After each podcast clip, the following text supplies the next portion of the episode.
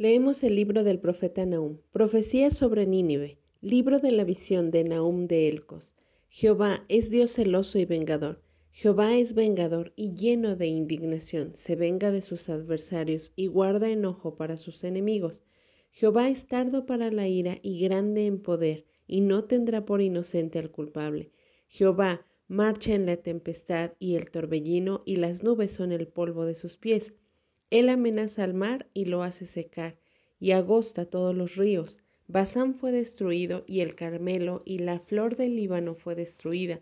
Los montes tiemblan delante de él y los collados se derriten. La tierra se conmueve a su presencia, y el mundo y todos los que en él habitan. ¿Quién permanecerá delante de su ira y quién quedará en pie en el ardor de su enojo? Su ira se derrama como fuego y por él se hienden las peñas. Jehová es bueno, fortalece en el día de la angustia y conoce a los que en él confían. Mas con inundación impetuosa consumirá a sus adversarios y tinieblas perseguirán a sus enemigos. ¿Qué pensáis contra Jehová? Él hará consumación, no tomará venganza dos veces de sus enemigos, aunque sean como espinos entretejidos y estén empapados en su embriaguez, serán consumidos como hojarasca completamente seca. De ti salió el que imaginó mal contra Jehová, un consejero perverso. Así ha dicho Jehová, aunque reposo tengan y sean tantos, aún así serán talados y él pasará. Bastante te he afligido, no te afligiré ya más, porque ahora quebraré su yugo de sobre ti y romperé tus coyundas.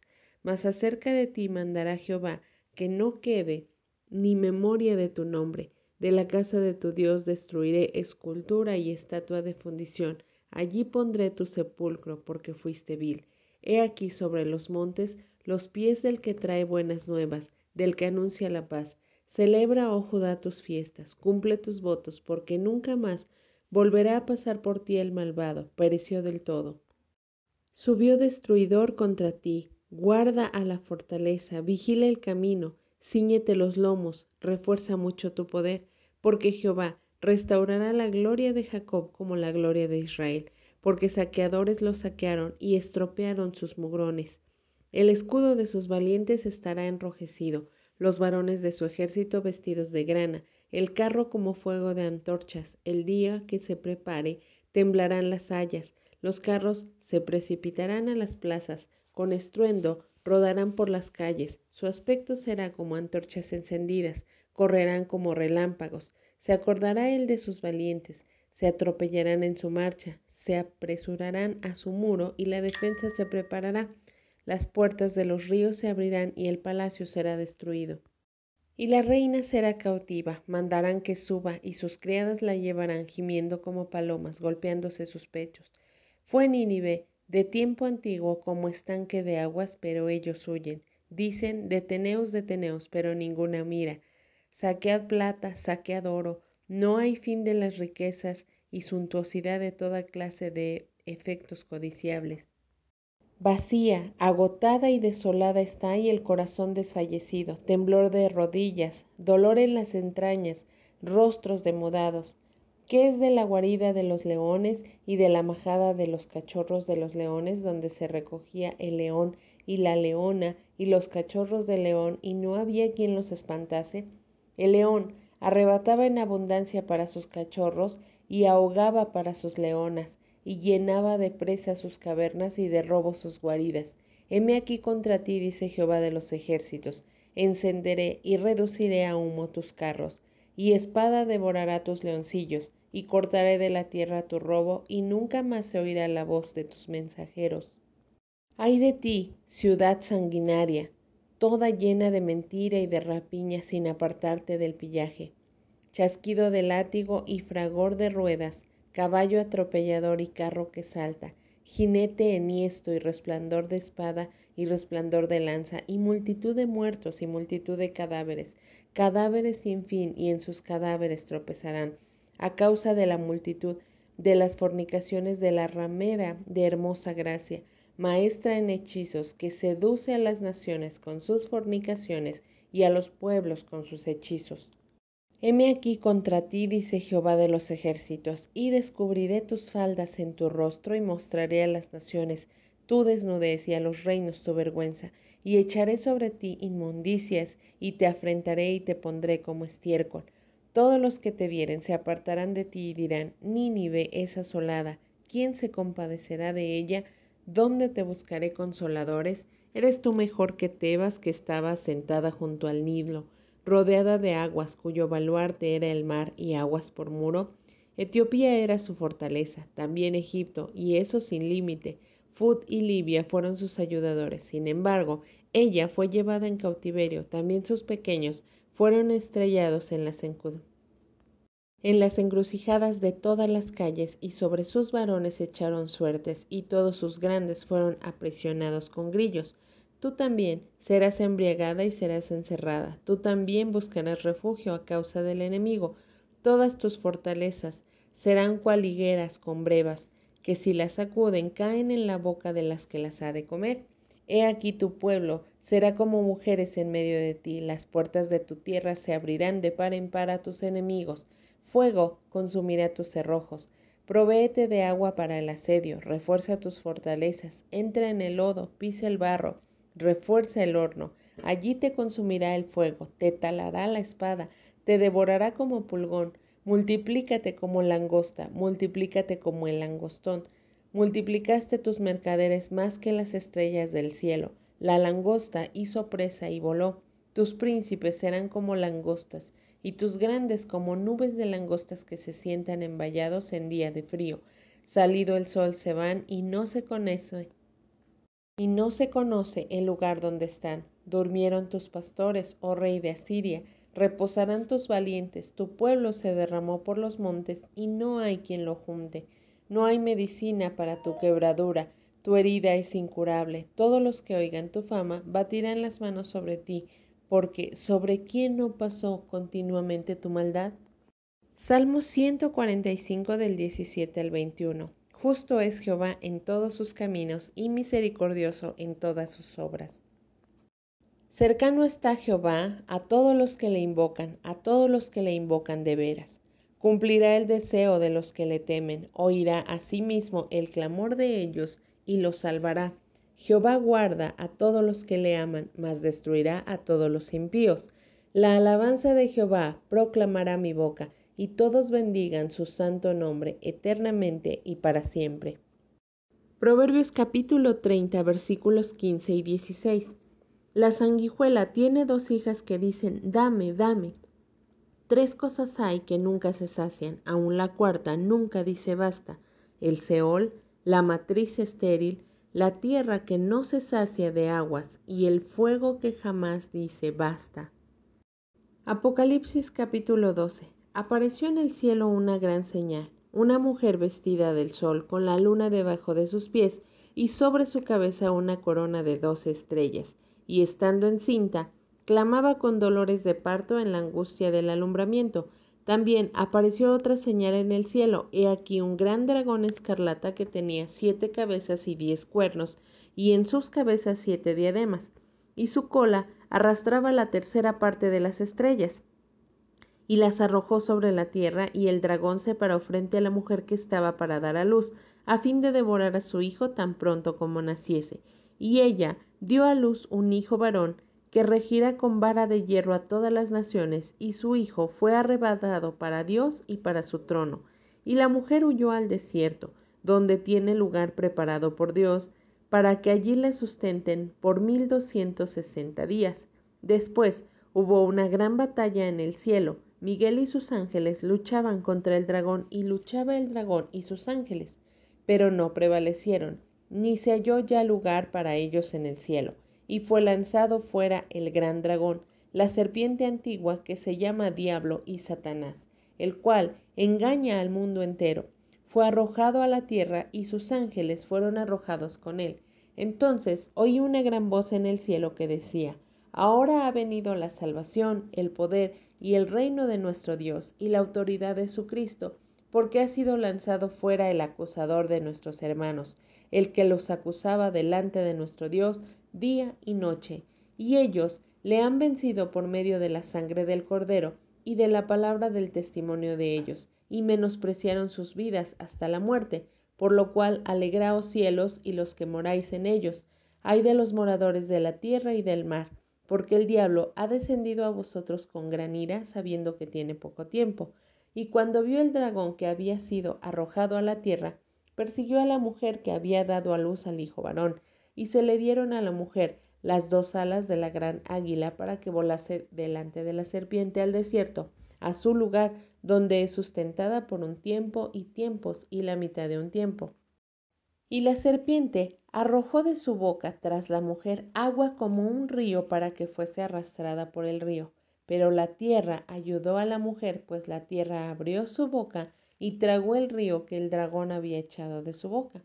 Entonces el dragón se llenó de ira contra la mujer y se fue a hacer guerra contra el resto de la descendencia de ella, los que guardan los mandamientos de Dios y tienen el testimonio de Jesucristo.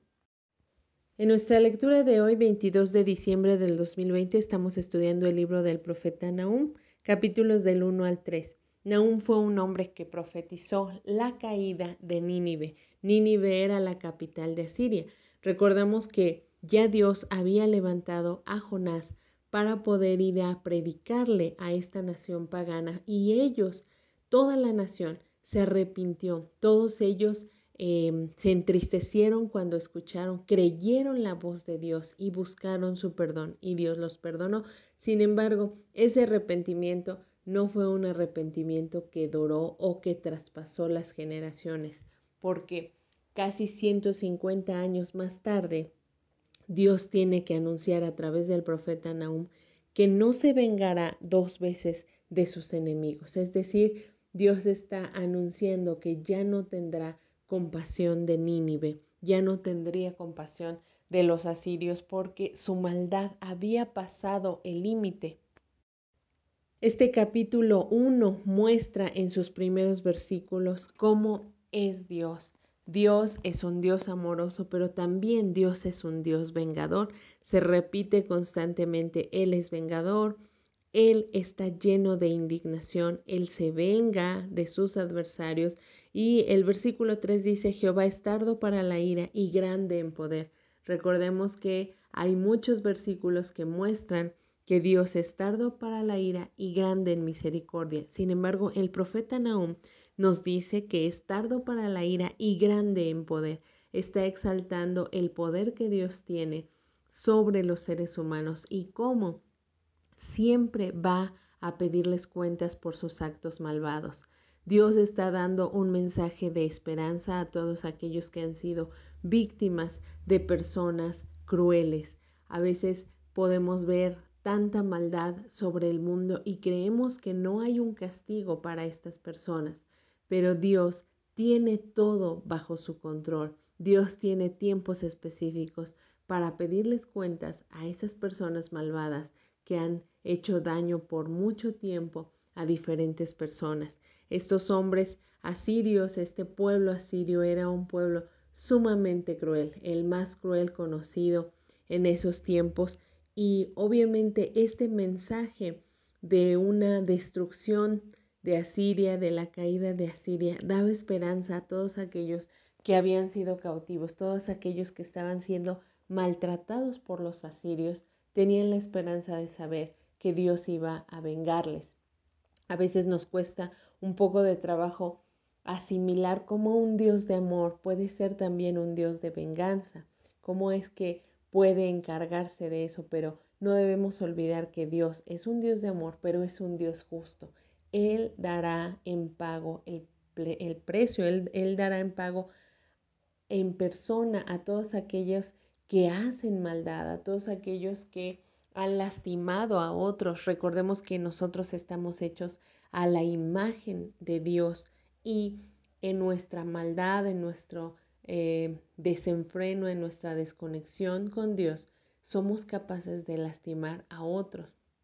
Pero Dios a través de este libro del profeta Nahum nos muestra que nada quede impune. Parece ilógico pensar que después de que una nación se arrepintió completamente desde el más pequeño hasta el más anciano, pueda llegar a este punto de maldad, pueda haber regresado a esto, pero bien lo dice eh, la palabra de Dios, que el perro vuelve a su vómito. Y es que Cuando no hay un arrepentimiento genuino, un arrepentimiento verdadero, siempre vamos a estar regresando al pecado y tendremos que dar cuentas de ese pecado. Si tú estás quizá en este momento experimentando una situación donde alguien está lastimando tu vida, donde alguien te está hiriendo, donde estás experimentando sufrimiento, dolor, angustia a raíz de alguien, debes de aprender a confiar en Dios. Dice el versículo 7, Jehová es bueno.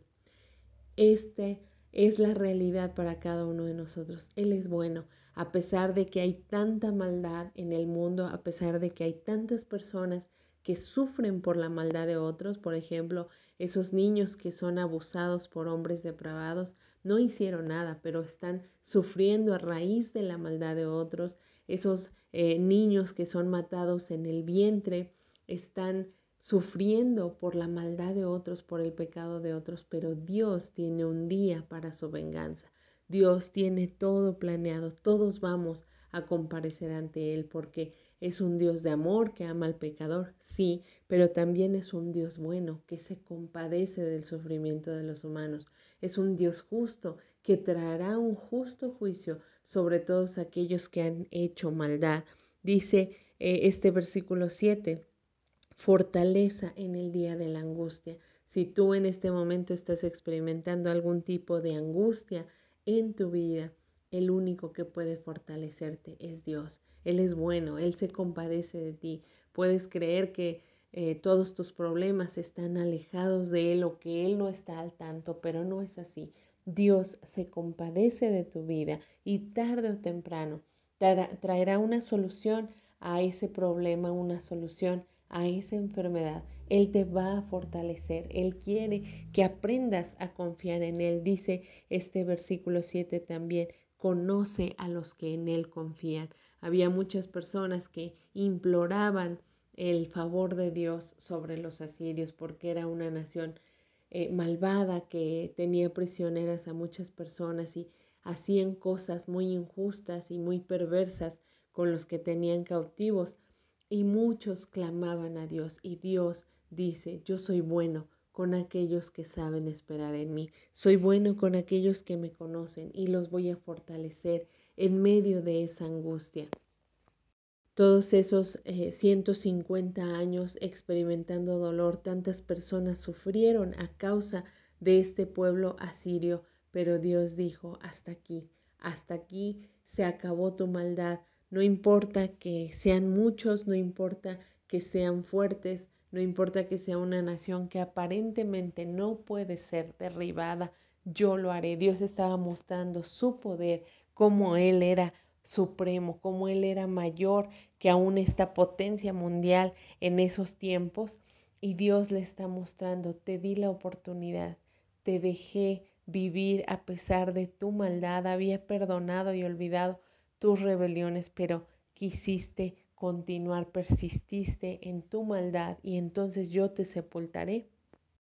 Dice el capítulo 3, ay de ti, ciudad sanguinaria, realmente el castigo que le venía a Siria era sumamente cruel porque como Asiria hizo, le hicieron y aún peor los babilonios atacaron haciendo todos los actos crueles que ellos hacían y esto nos tiene que dejar a nosotros la confianza en Dios ante las situaciones injustas que experimentamos. Quizá has experimentado injusticia por algún jefe, por alguna empresa, por algún familiar, injusticias que eh, te hacen enojar, que quizá te entristecen, pero necesitas poner tu confianza en Dios, saber que Dios no está ajeno de esa situación, que Dios saldrá en tu defensa, que Dios quiere que aprendas a dejar la venganza en manos de aquel que la puede manejar. El ser humano no está capacitado para manejar la venganza, por eso es que el ser humano ha llegado a ser tan cruel con otros semejantes a él, porque no sabemos manejar la venganza, queremos que las personas sufran por lo que hacen. Y Dios quiere que nosotros aprendamos a confiar en Él, a saber que a su tiempo Él traerá la paga. Tú no tienes que preocuparte. Seguramente hubo muchas personas que murieron sin ver el fin de los asirios y quizá se alteraron por la situación, por ver cómo prosperaban siendo malvados.